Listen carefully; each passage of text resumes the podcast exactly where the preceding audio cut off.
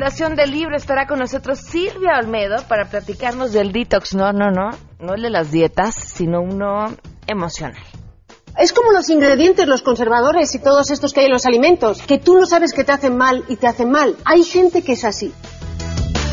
Sergio Almazán estará con nosotros para platicarnos sobre el origen de las festividades navideñas. Enrique Ansures nos dirá cuál es el mejor regalo para esta Navidad según la ciencia. Tenemos, por supuesto, buenas noticias y muchas cosas más, así que quédense si arrancamos hoy a todo terreno. MBS Radio presenta a Pamela Cerdeira en A Todo Terreno, donde la noticia eres tú.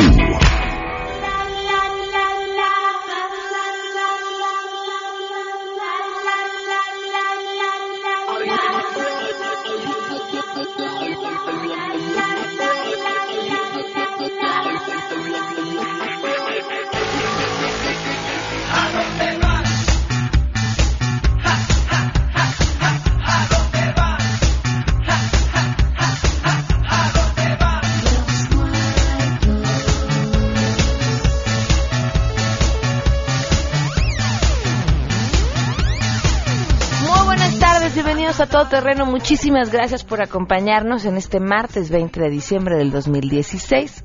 Ahora sí, ya se nos acabó el año. 11 días para que se nos acabe este 2016. Soy Pamela Cerdeira, los invito a que se queden aquí hasta la una de la tarde. Tenemos muchas cosas que comentar. Saludos a Liliana Valeria García Sánchez, que acaba de nacer eh, de parte de su papá, Javier. Eh, nos pide que le mandemos muchísimos saludos. Felicidades a, a su papá. Eh, saludos a Cristian Silva, a Héctor, que se recupere pronto, eh, a Sergio de la Rosa, Miguel Fernández, eh, que acaba de llegar a México de Estados Unidos, llevaba 10 años allá. Miguel, eh, muchísimas gracias por escribirnos, estar en contacto con nosotros. A Viridiana Sánchez, por supuesto, que siempre nos escucha puntual desde California. A Jorge Vivanco, a todos, muchísimas gracias por estar en contacto con nosotros. Gracias eh, también a quienes a través de Twitter y Facebook nos saludan desde temprano al tiro. Gracias a Eric Zabaleta, te mandamos un buen abrazo, un fuerte abrazo. Dice que qué buen ambiente trae hoy Janine por la música con la que arrancó. Janine ya es toda Navidad. Toda ella es festividad, eh, trae ambiente, trae ganas de fiesta, algo está tramando para este fin de semana más allá de los festejos familiares, no sabemos qué es, a ver si antes de que termine la semana logramos sacarle la verdad de lo que está tramando y que invite, digo yo, porque parece ser que se va a poner bien. Vámonos de una vez con la información, saluda a mi compañera Jennifer Ramírez.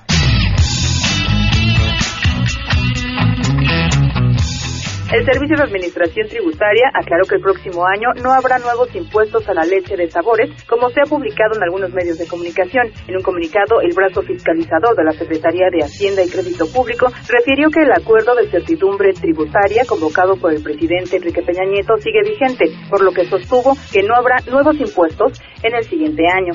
El SAT detalló que la aseveración de que habría un impuesto de un peso a los lácteos es totalmente falsa. De hecho, agregó que lo publicado por el SAT el pasado 14 de diciembre en su portal de Internet es solo una aclaración al criterio normativo de 2015. Para Todo Terreno, con información de Citlali Sáenz.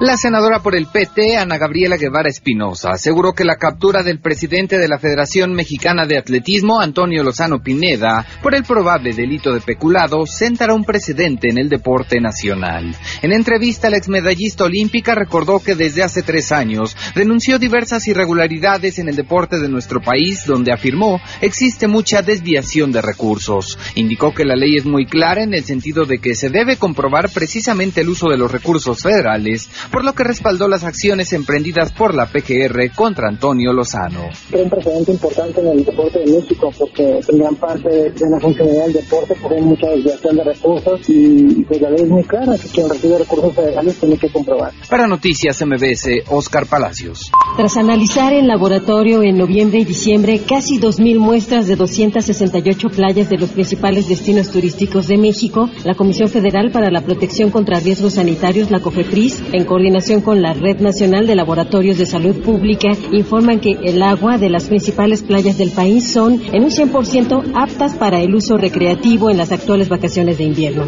Dentro del programa de playas limpias se analizaron muestras para identificar sobre todo presencia de la bacteria Enterococcus fecalis, muy resistente a condiciones adversas para este tipo de bacterias, incluso en un ambiente con 6.5% de cloruro de sodio y entre 10 a 45 grados centígrados de temperatura.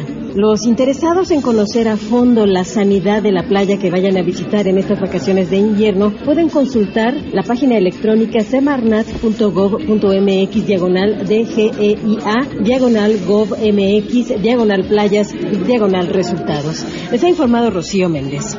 La Asamblea Constituyente aprobó los artículos 1, 2 y 3 de la primera Constitución de la Ciudad de México. Con 74 votos a favor, 18 en contra y una abstención, aprobaron el artículo 1 que reconoce a la capital como una entidad libre y autónoma en su organización política y administrativa, pero excluyeron la palabra soberana por la cual peleaba la bancada de Morena. El panista Santiago Krill aclaró que tradicionalmente la soberanía se ejerce por medio de los poderes y la entidad federativa, pero en el caso de la capital en la Carta Magna quedan incluidas las formas de la democracia directa. El artículo 2 fue impugnado también por la bancada de Morena al señalar que no existe reconocimiento intercultural de la ciudad y por la palabra pluriétnico. Sin embargo, fue aprobado y establece que la capital es tránsito, destino y retorno de la migración nacional y el derecho de las personas extranjeras a recibir asilo, mientras que el artículo 3 señala y defiende la propiedad privada. Reportó Ernestina Álvarez.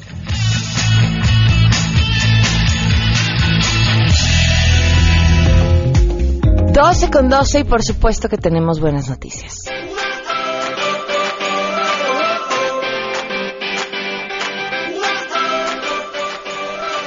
Le agradezco muchísimo a la siempre portadora de buenas noticias, Rocío Méndez, que nos tiene buenas noticias. Ojo, para las mujeres embarazadas. Eh, está bien, bien interesante eh, esta información que se publicó en el diario en el diario oficial de la Federación que tiene que ver con la atención en los distintos servicios de salud para las mujeres embarazadas. Esto independientemente de si están afiliadas o no a algún sistema de salud es importantísimo, sobre todo si tomamos en cuenta pues la cantidad de cómo llamarlo este pues lamentables historias eh, que ocurren en este estado a veces por falta de atención.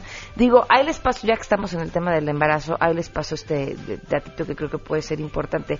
De estas historias que hemos escuchado por ejemplo de mujeres que terminan eh, prácticamente dando a luz en, la banqueta del centro de salud o en el patio o en el muchas de ellas eh, fueron mujeres que en su momento nunca se atendieron, que no acudieron a las citas al médico, que hay que acudir una vez al mes, las reglamentarias, por diversas razones, ¿no? Falta de información o porque, bueno, pues para muchas simplemente acudir a un centro de salud se convierte en un tema imposible por lo largo que es el traslado, por lo complicado que sea llegar, por sus mismas actividades. Y, y bueno, ese dato que por supuesto, cuando vimos la noticia final de esta mujer, le, agarró el parto en el pasillo. Este, nos queremos dar, atacar, pero bueno, hay detrás de esta historia, eh, pues una falta de atención eh, constante, ¿no? Que también es responsabilidad de no solo la mujer embarazada, pues la mujer embarazada, de quien la embarazó y quien la acompaña, digo yo, es trabajo en equipo. Y, y esto que nos va a comentar eh, Rocío Méndez más adelante tiene que ver, les decía, con un dato bien importante todas las mujeres que presenten una emergencia obstétrica eh, pueden acudir a cualquier institución de salud. Aquí está el meollo. Dice con capacidad, recursos e infraestructura necesarios para su atención. Ese es, ese es el único meollo que le veo a esta buena noticia. Pero tienen que ser recibidas sin importar su derecho a biencia o afiliación a cualquier esquema de aseguramiento.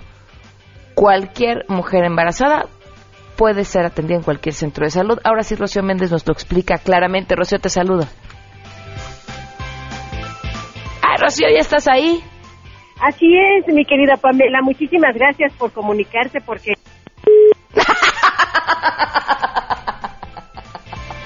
ok, ahí vamos otra vez a intentarlo.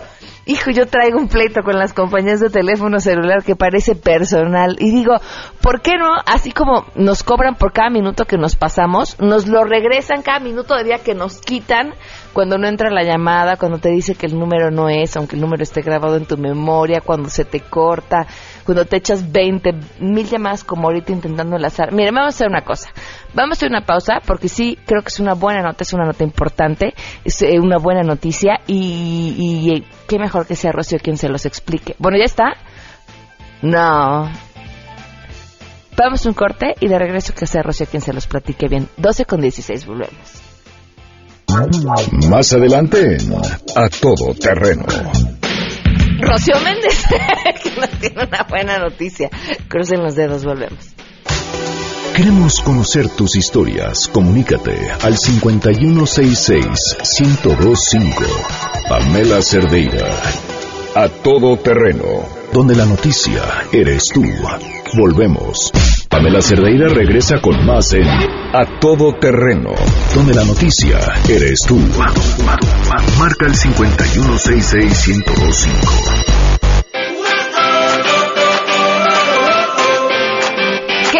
Que lo logramos. Rocío Méndez, cuéntanos ahora sí la buena noticia. y no te Eres una muevas. triunfadora, mi querida Pamela, te lo agradezco mucho por este esfuerzo y el de tu equipo. Y es que sucede que la Secretaría de Salud ha publicado al- el día de ayer en el Diario Oficial de la Federación las modificaciones al reglamento en materia de prestación de servicios médicos para garantizar la atención obstétrica de emergencia a las mujeres en cualquier unidad de salud, independientemente de que esta persona esté afiliada o sea derechohabiente, así como para que el personal médico y administrativo se capacite en la atención prioritaria que debe otorgarse a este tipo de pacientes. Hay que recordar, Pamela, que desde el 2009 está vigente un acuerdo interinstitucional para evitar el rechazo de las embarazadas en los hospitales, pero ahora se establece la obligación de las instituciones de salud para que desarrollen mecanismos eficaces de ingreso, referencia y contrarreferencia de las mujeres que necesiten atención obstétrica de emergencia. En el decreto publicado el día de ayer se aclara que puede ser causa de urgencia obstétrica diferentes etapas del embarazo, es decir, cualquier momento de la gestación o el puerperio, el hígado graso agudo, trombosis venosa profunda en la mujer que ya dio a luz, además del hipertiroidismo y la cardiopatía. También se entiende como una emergencia la interrupción del embarazo y el embarazo ectópico, así como la preeclampsia, insuficiencia renal aguda, placenta previa, total o con en grado activo, además de las complicaciones una vez nacida la criatura, como la sepsis puerperal, inversión uterina que requiera cirugía hemorrágica eh, intraabdominal, así como lo que se entiende como una cesárea o extirpación de la matriz. La Secretaría de Salud hará público el listado de los hospitales con servicio de atención de urgencia obstétrica, así como las tarifas que las instituciones deberán pagar por la atención que reciban sus derechohabientes en unidades médicas y otros organismos. Y estos servicios, hay que aclararlo, Pamela, deberán prestarse de manera inmediata, continua y de calidad las 24 horas del día, todos los días del año. Esta es la información, Pamela. Muy bien, Rocío, muchísimas gracias. Hasta pronto. Hasta luego, muy buenas tardes. 12 con 21 minutos y ya está con nosotros el gran, gran, gran, gran, grandioso Sergio Almazán. ¿Cómo estás? Bueno, yo supongo que no es por estatura, ¿verdad? que lo dices. No, porque por tu sí no. avanzada edad, que la que siempre te gusta este, colocarte. sí. Pues me, me parece que ni presumir, porque no, no, no. No, uno no lo presumiría, ¿verdad? No, Si no fueran creo tantos. que quepas en ese concepto, pero bueno, a ti Todavía te no. A ti te no. gusta colocarte ahí. Pues sí, bueno, soy de vanguardia envejecida, eso es verdad. Oye, pues bueno, hoy se celebra la quinta posada y con ello una enorme tradición, eh, Pamela. Y, y a mí siempre me gustan estas fechas, yo creo que independiente de lo que convoca a las familias o incluso a los barrios, ¿no? Todavía hay muchos barrios, me platicaba tu productora Yanina el sábado, que ya saliendo de aquí se iba corriendo a una posada en la calle donde ella vive y eso me da mucho gusto porque a pesar de todas estas malas noticias urbanas que nos acechan todos los días, la posibilidad de seguir eh, celebrando estas fechas es importante, ¿no? Pero es una muy vieja tradición. Prácticamente llegó junto con los españoles. O sea, a, a la par que, que trajeron eh, el cerdo y todo lo que derivó de ello, ¿no? Que implica hasta nuestros estados de salud el día de hoy, eh, trajeron con ellos las festividades eh, de diciembre. Bien es cierto que ya en México se celebraban, o sea, se hacía una ofrenda, de ahí que viene el ponche.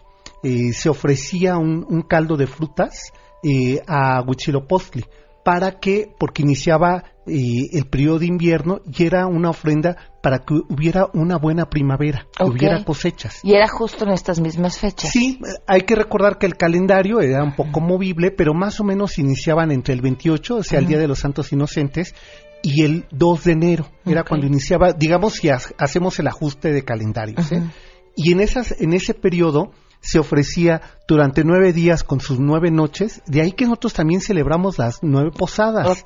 Eh, se ofrecían diferentes productos de la época, un poco en gratitud a los dioses prehispánicos por haber dado frutos todo el año. Eso a mí me parece un, gesto verdaderamente de acercarnos con la naturaleza. El, agradecimiento. El agradecimiento. O sea, imagínate en este periodo donde además son los frutos cítricos, ¿no? O sea, lo que nos ayudan a no enfermarnos, eh, se agradecía con ello y se le ofrecía. Y eh, se preparaban eh, unos pequeños molotes de maíz que después vamos a conocer con el nombre de tamales. Entonces se les ofrecía eso, se preparaba para los niños y hay que recordar que en México no existía antes de la llegada de los españoles el azúcar. entonces se ponía caña y era lo que se le ofrecía a los, a los pequeños. Y después eh, esto eh, va a encontrar eh, Pedro de Gante, uno de los primeros franciscanos que llega incluso con Colón a América, es el que va a imponer que hay que seguir haciendo ese tipo de festividades porque servían para evangelizar a los indios. Hay que recordar que durante el siglo XVII todavía vamos a tener indígenas nobles que eran los únicos que tenían derecho a la evangelización la, la prole, como siempre, nos dejaban hasta el último. Entonces, ellos no tenían derecho a ir a las iglesias, menos celebrar eh, ceremonias litúrgicas o religiosas. Eh, va a ser como siempre las mujeres, ya sabes cómo se rebelan y hacen estas convocatorias y que siempre les creemos a ellas más que a los hombres. Eh, va a ser una mujer que nos suena muy familiar, Sos Juana Inés de la Cruz, quien va a convocar a que todos los indígenas tienen derecho a las celebraciones litúrgicas y ella inventa eh, villancicos. Los, digamos, los primeros registros de villancicos mexicanos es una invención de Sor Juana. Y Sor Juana invita... composición suya? Sí, sí, sí. ¿Cómo cuál, Sergio? Eh, ¿Alguno que bueno, podamos recordar mira, de hecho hay un, un, libro, porque son cerca de 175 villancicos que compone Sor Juana. Hay un libro sobre los villancicos y sonetos que eh, tú ubicarás bien a este a Horacio Franco, ese flautista, que las recuperó porque sabes que los rollos de puño y letra de Sor Juana habían sido ocultos un poco por la persecución inquisitorial, porque ella fue perseguida por la Santa Inquisición por convocar a, la prole indígena a que se acercara a la iglesia. Eh, ella los esconde en el órgano de la catedral ahí se escondieron dentro de las tubas, ella enrolló los versos, los mete ahí en las tubas y cuando le estaban reparando, te estoy hablando de 1978, encuentran esos villancicos, se publicaron y, y de hecho Horacio Franco, eh, junto con, con un grupo de camerata, graban esos villancicos y que se pueden todavía conseguir en estas descargas que existen el día de hoy, se pueden descargar, son villancicos que hablan de la villa de los indígenas, porque lo que le llamaba mucho la atención a Sor Juana es que se representara, hay que recordar que no se ponían nacimientos como hoy lo hacemos debajo de un pino, se representaban de manera humana, ¿no? Y todas las noches, durante esos nueve días, con sus nueve noches, en los eh, atos de las iglesias se elegían a indígenas nobles para que representaran pasajes de la Biblia. Y este peregrinar de María y José hasta que eh, llegara el nacimiento de Jesús. Y eso se representaba en lo que ahora es el claustro de Sor Juana. Porque ella, pues eh, ahí estaba enclaustrada, ¿no? Y junto con otras eh, mujeres de la, de la iglesia católica lo representaban. Y ella es cuando escribe estos sonetos y pide que a muchos de los hijos de vendedores que se reunían a las afueras del, del convento, y representaran y cantaran. Y ella arma un coro. Y la manera de agradecerle su participación es dándoles algo que ella llamó aguinaldo, que eran estas bolsitas de dulces que hasta el día de hoy se entregan. Era confitería mexicana y también eh, pues esta, esta fruta de la época con lo que ella fue perseguida por la Santa Inquisición, pero no logra, eh, gracias a que en un cabildeo eh, ella dice que ha ayudado para la evangelización y se comprueba que es cierto. que eh, estos indígenas, porque además los primeros villancicos, como las primeras representaciones en, en México, se hacían en náhuatl. Pedro de Gante había hecho una adaptación de, de, pasajes bíblicos en náhuatl y se les había enseñado en su lengua. Entonces esto llegó hasta oídos de la corona española y lo vieron como una muy buena oportunidad para terminar el proceso de evangelización que más o menos duró dos siglos. O sea, no fue un proceso fácil ni rápido. Y digamos que a Sor Juana le toca la última parte y eh, a partir de ese momento se acepta dos elementos. Que el, eh, primero, que la incursión de las posadas recorran diferentes iglesias y que además vayan acompañadas de indígenas. Pero un elemento más, eh, que en lugar de colgar frutos, en especial se colgaba piñas, uh -huh. de ahí el nombre de piñata, eh, ya no se colgaran piñas o frutos, que eso lo hacían los indígenas. Los uh -huh. indígenas, acuérdate que todavía muchos de los altares de muertos se pone fruta volando porque se dice que las almas bajan y en el vuelo se llevan la fruta. Ok. Eso se hacía en diciembre. Ya no, eh, dice, ya no hay que colgar la fruta. Hay que llenar ollas con, pero se llenaban con ponche. Uh -huh. No, no con las frutas o los dulces que hoy conocemos. Buena o sea, broma que hoy llenáramos una piñata con ponche. Con ponche. Imagínate que al momento de romperla, sí, ¿no? Se viniera todo este caldo. Pues se empezaban a llenar estas, eh, estas ollas, pero se filtraba uh -huh. el, el, líquido por el barro que es poroso. Claro. Entonces se decidió que ya no se hirviera la fruta, que se pusiera la fruta eh, este, sin hervir, uh -huh. eh, cruda, por decirlo así, y esa costumbre se arraigó. La idea de los eh, siete picos de hacerlas estrella es prácticamente del siglo XX. Uh -huh. un poco para hacer ya bromas que venían desde Días de Muertos, que te acuerdas que hacemos la quema de diablitos, uh -huh. se empezaron a hacer de cartonería mexicana figuras de otros personajes que queríamos quemar. Hoy tendríamos una lista muy larga este invierno de personajes a quien golpear en una piñata. Dile a la banca del PRD en el Senado. Por ejemplo, uh -huh. ¿no? O este a los presidentes eh, electos que están por llegar al norte. Sí, justamente, ¿no? También. Sí. Bueno, pues esto se empezó a hacer más o menos en los años 30 del siglo pasado. Uh -huh. Es una, si te das cuenta, es muy reciente, a diferencia de todas las otras festividades. Y se sumaron, y después la iglesia, cuando empieza a darse cuenta que está perdiendo adeptos, eh, impone hacer estrellas. Uh -huh. Primero era que decía que la estrella simbolizaba el camino a Belén. Y después dijo, no, son los pecados capitales y el hombre debe de estar ciego ante la tentación. De ahí deben dar los ojos okay. cuando le pegas a la piñata. Y se decía que se recibía más bendiciones aquel que lograba tumbar los picos de esa estrella de la piñata que tenía los pecados capitales. Y que el triunfo o el logro de, de derrumbar los pecados capitales era el contenido. En la década de los 50, por ahí un presidente exótico mexicano decidió que algunas piñatas que él eh, celebraba en su casa tuviera centenarios. Okay. En los cuales entre ellos asistió María Félix a muchas de estas festividades, era Miguel Alemán quien hacía piñatas con centenarios para eh, celebrar. Por eso es que ahora que nos quejamos de los aguinaldos de los diputados, pues viene desde esa tradición. No se los daban ahora en su cuenta porque no había una banca electrónica, pero se daban centenarios en estas posadas que llevaba a cabo Miguel Alemán.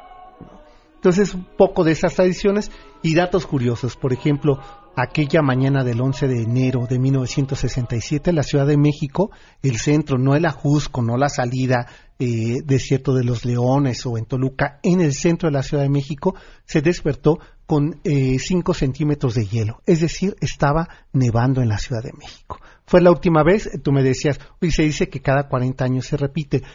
Eh, consecuencia del, infecto, del efecto invernadero, ya no tenemos este eh, nevadas en México. Oye, el, el, calor que ha hecho este el diciembre. Calor, o sea, de, tuvimos de repente una semanita que sí nos congelábamos por un frente frío. Pero exacto, se acabó. Se acabó. Bueno, ¿y qué me dices tú de el, eh, el jueves pasado uh -huh. que alrededor de las 5 de la tarde se soltó un yo, aguacero que dices, bueno, este es de verano, sí. esto no puede ser eh, a entrada del invierno. Es ¿no? cierto. Estos son los, las consecuencias del eh, efecto invernadero que aunque dice Trump que esa es una, inve una invención, no es verdad, lo estamos viviendo, pero cuando uno ve estas postales de esa época, uno no cree que en la Ciudad de México, o excepto si se le ocurre a algún eh, este dirigente de, de, la Ciudad de México, tener, ¿no? Este eh, nieve para nieve, diciembre. Exacto. No, ¿no? les des ideas. No, acuérdate que el año pasado, creo que este año también, ¿verdad? Sobre Madero uh -huh. eh, hicieron este efecto. Okay, okay, okay. Tiraban nieve artificial, ¿no? Entonces, pero esto sí ocurría en la Ciudad de México. Y yo creo que esta posibilidad hoy de las posadas, a lo mejor ya muchos de nosotros no vamos a posadas, ya no se celebran en nuestros barrios, es también una posibilidad de una convocatoria sobre el reconocimiento de un proceso más allá de lo religioso, lo tradicional en México cómo nuestras tradiciones refrendan una identidad nacional. Fíjate que eso que estás diciendo me gusta mucho, porque creo que hay una necesidad de, regresar a los orígenes, pero creo que en esta necesidad hay que no ser tan eh, intenso y entender que los mismos orígenes están creados de de una mezcla de cosas, ¿no? o sea, no, no, no es el decir eh, la Navidad y únicamente su origen religioso y cómo vino de los españoles, sino la misma mezcla que se hizo con las tradiciones prehispánicas que ya teníamos eh, y, cómo también a través del tiempo se ha ido transformando con tradiciones que hemos traído de Estados Unidos, con tradiciones que hemos traído y que hoy y que hoy es lo que somos y que el proceso así es y ha sido siempre. Sí, yo creo que lo interesante, eh, Pamela, de nuestro proceso histórico es la posibilidad de mezclar. La posibilidad, somos el resultado de un sincretismo. Nuestra, o sea, si bien es cierto que todavía se pueden conservar eh, razas que llaman puras, ¿no? No los que estamos mezclados somos impuros. Lo que somos somos síntesis de procesos de encuentros, ¿no? De ahí que me gusta mucho cuando Paco Ignacio Taibo Papá decía que de las cosas más amables que nos había pasado a América era el encuentro de los fogones, ¿no? Porque ahí se, se cocinó todo lo que es nuestra cultura el día de hoy. Y todo el proceso que vivimos el día de hoy de las formas más cotidianas, eh, combinar, eh, no sé, una carne de cerdo en un taco, pues es una mezcla, ¿no? Eh, servir un, un pollo adobado, eh, o, un cerdo adobado en, la cena de Navidad, ¿no? Es resultado de la mezcla. O sea, el chile es mexicano, ¿no? Entonces a mí me parece eh, el pozole con cerdo. Nosotros no, no, no conocíamos el cerdo. O sea, el maíz eh, con el chile y que ya está se me antojó y, y, trozos de, de cerdo es una mezcla que es lo más amable posible para entender nuestro sincretismo en el mundo, ¿no? Yo creo que está muy bien el nacionalismo, lo que no está bien es el chauvinismo, o sea, negar todo lo que sí somos también, ¿no? Y eso es lo que a mí me gusta, en especial de estas fechas, porque es cuando más uno come, ¿no? Pero en general, de todo el proceso que sea en México en diferentes momentos y, y, digamos, tradiciones de nuestra cultura, es eso, la posibilidad de hacer mezclas y que de ahí nosotros lo que hagamos sea hurgar nuestro pasado histórico, porque entonces entendemos quiénes somos el día de hoy. Sergio, como siempre es un placer poder platicar contigo, que te escuchen también en el Cocodrilo. sí, sí, sí, este sábado que vamos a hablar de secretos del Vaticano. Uy, va a estar buenísimo. Va a estar bueno y el 31 los esperamos en vivo para comer las 12 uvas. Ah, muy bien, muchísimas Muchas gracias, Sergio. Oye, que pases buen año. El año pasado estuve aquí y te dije lo mismo. Te deseo eh, mil programas más. El siguiente te refrendaré los otros mil siguientes. Igualmente. Y, eh, y también deseo que ese bebé nazca con todas las bendiciones posibles para enfrentar un mundo que no está fácil. Muchas gracias, Sergio. Que estés muy bien. Gracias. Oigan, y cambiando de tema, bueno, pues no mezclando tradiciones, ¿verdad? Si están buscando un regalo para esta Navidad, pues ni somos hijos del capitalismo. Eh, un regalo además que pueda permitirles hacer lo que quieran, viajar a donde quieran. De verdad, desde lugares eh, interesantes, museos, eh, paseos a lugares que nunca se imaginaron, lo pueden lograr eh, a través de lo que está ofreciendo Movistar, unos lentes de realidad virtual. Ustedes se los llevan al comprar un Movistar y recargar 200 pesos. Así eligen una Navidad diferente eligiendo Movistar. Volvemos.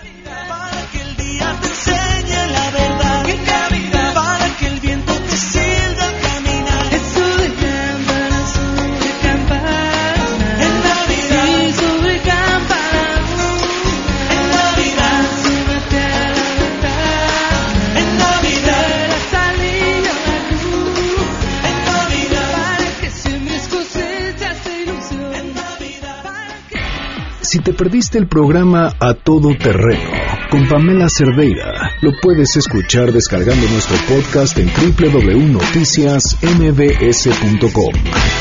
Pamela Cerdeira está de regreso en A Todo Terreno. Únete a nuestra comunidad en facebook.com, diagonal Pam Cerdeira. Continuamos. Recomiéndanos un libro en A Todo Terreno.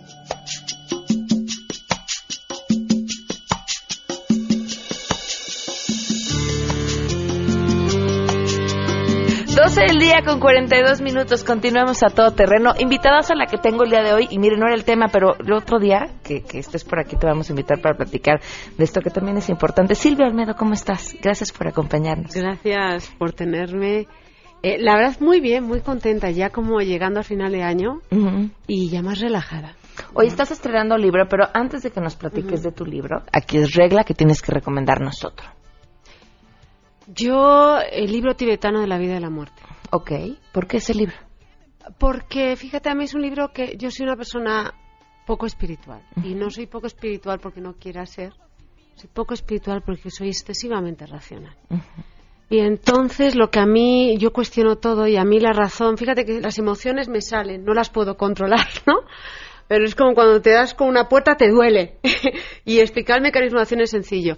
Pero ese libro a mí me hizo, digamos, esa transición que yo necesitaba para entender la espiritualidad desde el concepto de la energía, un poco eh, no racionalizada, pero que me, me permitió la, puerta abrir, la oportunidad de abrir esa puerta. Me ayudó mucho.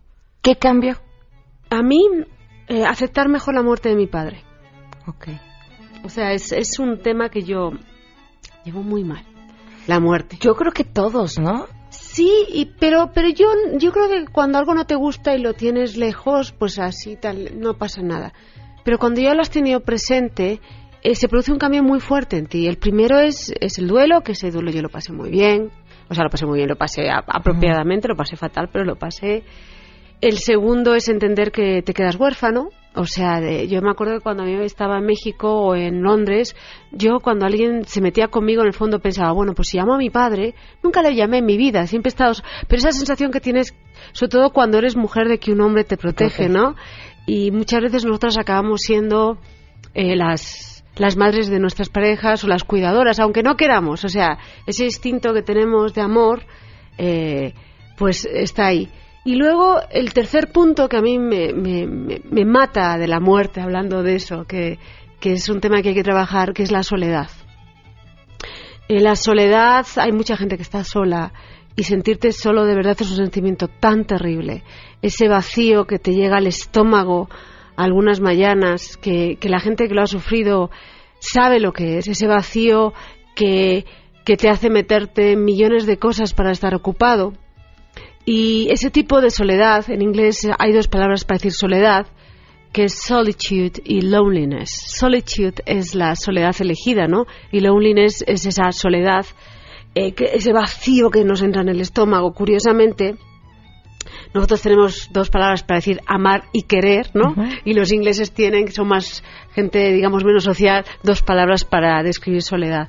Entonces me ayuda mucho, me ayudó mucho a entenderlo, a practicarlo, a meterme como los psicólogos hablamos de la desensibilización sistemática para tratar una fobia y en el fondo al final es si te da miedo una rata es exponerte directamente al estímulo, ¿no? Y con la soledad es lo mismo, es tocar fondo y es decir, ay, pero si la que estoy aquí soy yo y yo me quiero, no, pues entonces hay que trabajarlo. Yo no me quiero.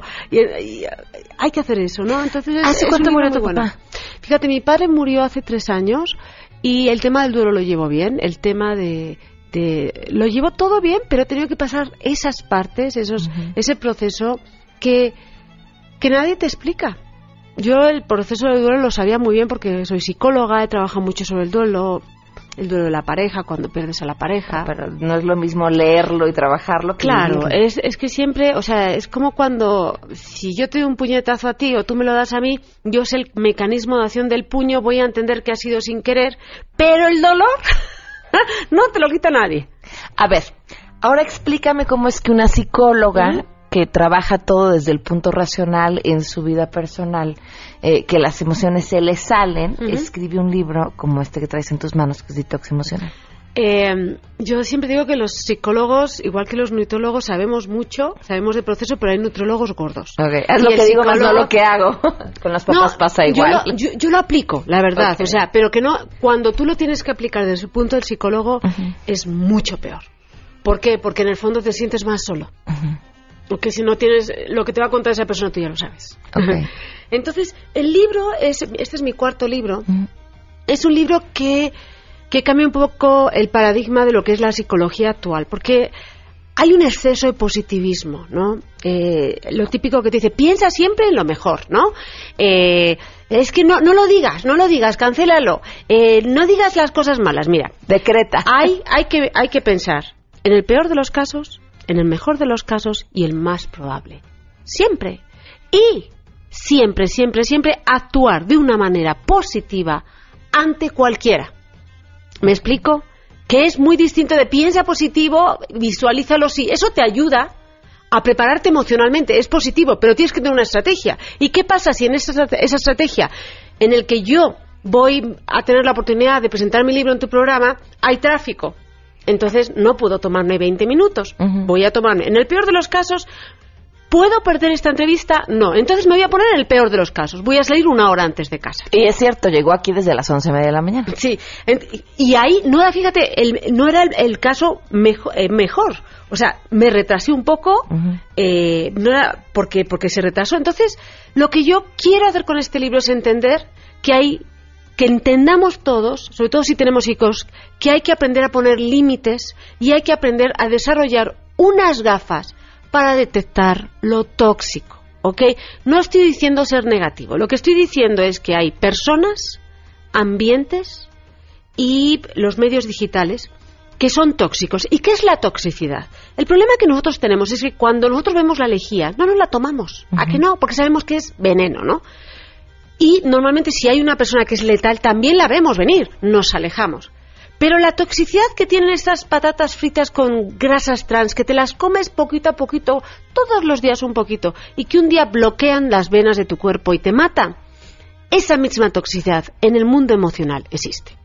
Entonces, ¿cuál es el problema de la toxicidad emocional? Que no la vemos venir, que la vemos parte de nuestra vida, que nos hemos acostumbrado. ¿Por qué? Porque nosotros primeramente, no sabemos qué es toxicidad emocional y luego les hemos dejado invadir nuestro cuerpo y les hemos dado algo, más que nuestro cuerpo, nuestra, nuestra parte emocional. Claro. Nuestra autoestima. claro, te pongo un ejemplo. Los padres, porque es que además lo difícil es que la gente más tóxica normalmente es la que, es la que más amamos. Sí.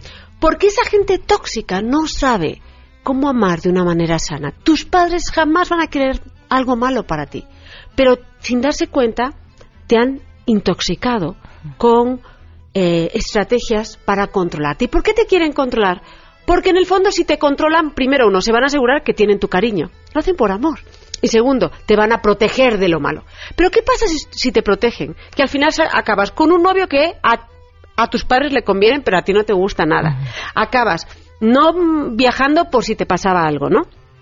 Tienes los padres, tienes la pareja, tienes los amigos, tienes el ambiente tóxico de trabajo. Estábamos hablando de algo de muy, muy interesante. Y es que lo que está pasando ahora mismo en las empresas es peligrosísimo. ¿Por qué? Porque antes había muchas grandes empresas. Entonces, ¿qué pasa? No había esa. Ahora una empresa compra a la otra y entonces, ¿qué pasa? Que dejan a, las, a los empleados con una situación de o haces esto o no tienes opción. O te quedas sin trabajo. Claro. Y entonces vivimos. ¿Y qué nos pasa a nosotros? Que si nos dejamos manipular, nos hacen sentir inferior. Porque dicen, bueno, si no haces esto es que o no eres lo suficientemente buena, o no amas lo suficientemente tu trabajo, ¿o qué? Entonces, te vas. Y, la, y eso no es. O sea, el, el chantaje que te hacen es distinto. Te están poniendo entre la espada y la pared. Y tú no sabes, en todas las cosas en la vida, entre la espada y la pared, hay algo que el manipulador, que la persona tóxica no te está dando que es la puerta. Yo te puedo dar mucho refresco de, cola y tú piensas, ¡ay, cuánta lección! No, no, no, te estoy manipulando porque aquí tienes el agua y no te lo he ofrecido. Entonces desarrollas unas gafas para saber, punto uno, ¿qué le das tú al tóxico emocional? Porque la persona tóxica entra en nosotros porque nosotros le damos acceso. Generalmente es porque uno tiene también huequitos que llenar y, lugares por donde trabajar que no hemos detectado, ¿no? Y ahí es donde esos tóxicos se encuentran en el lugar o perfecto. No los teníamos, pero los crean. Te pongo un ejemplo. Tú eres una persona en relación de pareja completamente sana. Una mujer con una asertividad brutal, con un trabajo increíble, con una autoestima muy buena. Te enamoras de un hombre, te da un hijo.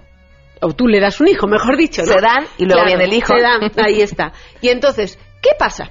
Imagínate que en esa situación te, te empieza a decir, oye, pues yo lo que quiero es una familia feliz para nosotros. Y entonces, si queremos tener más hijos, lo lógico es que dejes tu trabajo por nosotros. Y las mujeres lo hacemos. Y entonces dejamos nuestro trabajo. De repente hay una parte que era la del el desarrollo personal, la que se va cada vez haciendo más chiquita. Perdemos nuestra confianza. ¿Por qué? Porque tomamos una decisión errónea, pero no, no estábamos mal. ¿No? En el fondo estábamos pensando, bueno, pues son, tengo, dejé algo por alguien. Y si no, y lo dejaste porque en el fondo pensabas, es que si no, a lo mejor no lo amo lo suficiente, ni a él ni a mis hijos. Fíjate qué tipo de chantaje mucha gente te puede hacer y podemos caer en él. A ver, Silvia, tengo que ir a una pausa. Ahorita regresamos y seguimos platicando. 12 con 53. Si tienes un caso para compartir, escribe a todoterreno.mbs.com. Pamela Cerdeira es a todoterreno. En un momento continuamos. Estamos de regreso. Síguenos en Twitter, arroba Pam Cerdeira, todoterreno, donde la noticia eres tú. Continuamos. Enrique Ansures, que ya está con nosotros. Silvia, te presento a Enrique Ansures. Viene a hablarnos de ciencia. ¿Y cómo, qué nos dice la ciencia para escoger el regalo perfecto de Navidad? Ahora que estamos ya este, próximos a comprar el regalo para esta Navidad, pues ahora la ciencia nos tiene una muy buena este, opción, opción este, alternativa a todos estos este, esa costumbre de estar comprando muchas chucherías que a final de cuentas realmente nos llenan, nos llenan este, existencialmente.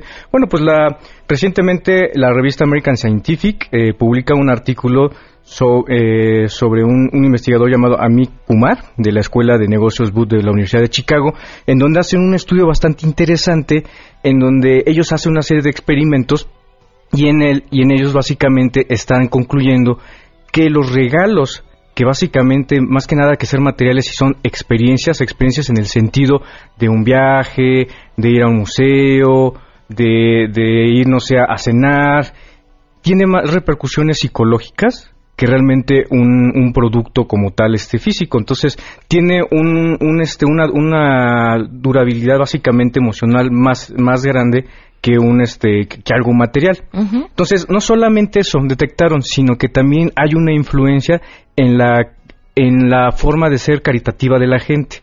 Curiosamente, después del Día de Gracias, la gente empieza a comprar regalos. Entonces, esto influye mucho en la personalidad de las personas, según este estudio hecho, que, que las experiencias, básicamente, como vuelvo a la redundancia de regalar una experiencia bonita, va a tener una, una repercusión para las personas y que no se les va a olvidar tan fácilmente a que le regalen un nuevo teléfono, una nueva computadora, porque es algo más mundano y se les olvida. Entonces, ahora estos, este 24, en lugar de regalar alguna chuchería, pues pueden regalar un bonito recuerdo como ir, al, no sé, a, cenar a un lugar bonito o irse de viaje a, un, a, un, a una playa paradisíaca y eso dura más. Y eso aparte, eh, te digo, genera ese sentimiento de, de caritatividad con los demás. Hace mucho leí un artículo que decía cómo, cómo comprar la felicidad o cómo el dinero sí puede comprar la felicidad y entre muchas otras cosas que luego les comentaba estaba este, poner el dinero, por ejemplo, en unas vacaciones, en, en cosas que te dejaran buenos recuerdos. Eso sí era invertir en tu felicidad. Exactamente. Enrique, tu no, es un placer. Arroba Enrique Ansures y todos los que estén interesados, ahí les voy a poner el artículo para que sigan los que estén interesados exactamente en esa información, pues le den seguimiento. Sí, para los que me quieran regalar algo, ya saben que una experiencia una, un viaje a Playa del Carmen. Oye, no estaría mal. Muchísimas gracias. no, es un placer. Nos vemos a la siguiente. Silvia, muchas gracias también por habernos acompañado. Tu libro Detox Emocional, que pueden encontrarlo ya en cualquier lado. Sí, estoy, para que vean la foto, estoy en Instagram, que es Silvia Olmedo y en Twitter, que es Silvia Olmedo, y en Facebook, Silvia Olmedo Oficial. En Instagram, las dos primeras personas que me escriban okay. Eh, y pongan el nombre de tu programa en la última foto que puse, que estoy con unas gafas de Minion que te mueres. Las dos primeras, como se puede ver claramente, en enero pues les doy el libro. Eh, merece la pena regalárselo a alguien porque te cambia tu forma de ver la vida. De verdad, es, yo lo estoy practicando y ahora pues ya me queda solo un paso, solo un detox. Perfecto, Silvia, muchísimas gracias. Muchas gracias. Y también si están buscando un regalo original, váyanse a dar una vuelta por Movistar, unos lentes de realidad virtual en la compra de un celular y abonando 200 pesos de tiempo aire. Y así con estos lentes eh, pueden llevar a quien los use a viajar a donde su imaginación los quiere llevar, eligiendo una Navidad diferente, eligiendo Movistar. Nos vamos.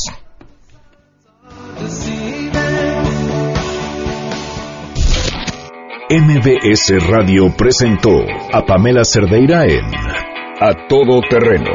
Te esperamos en la siguiente emisión, A Todo Terreno, donde la noticia eres tú. MBS Radio, en entretenimiento, estamos contigo.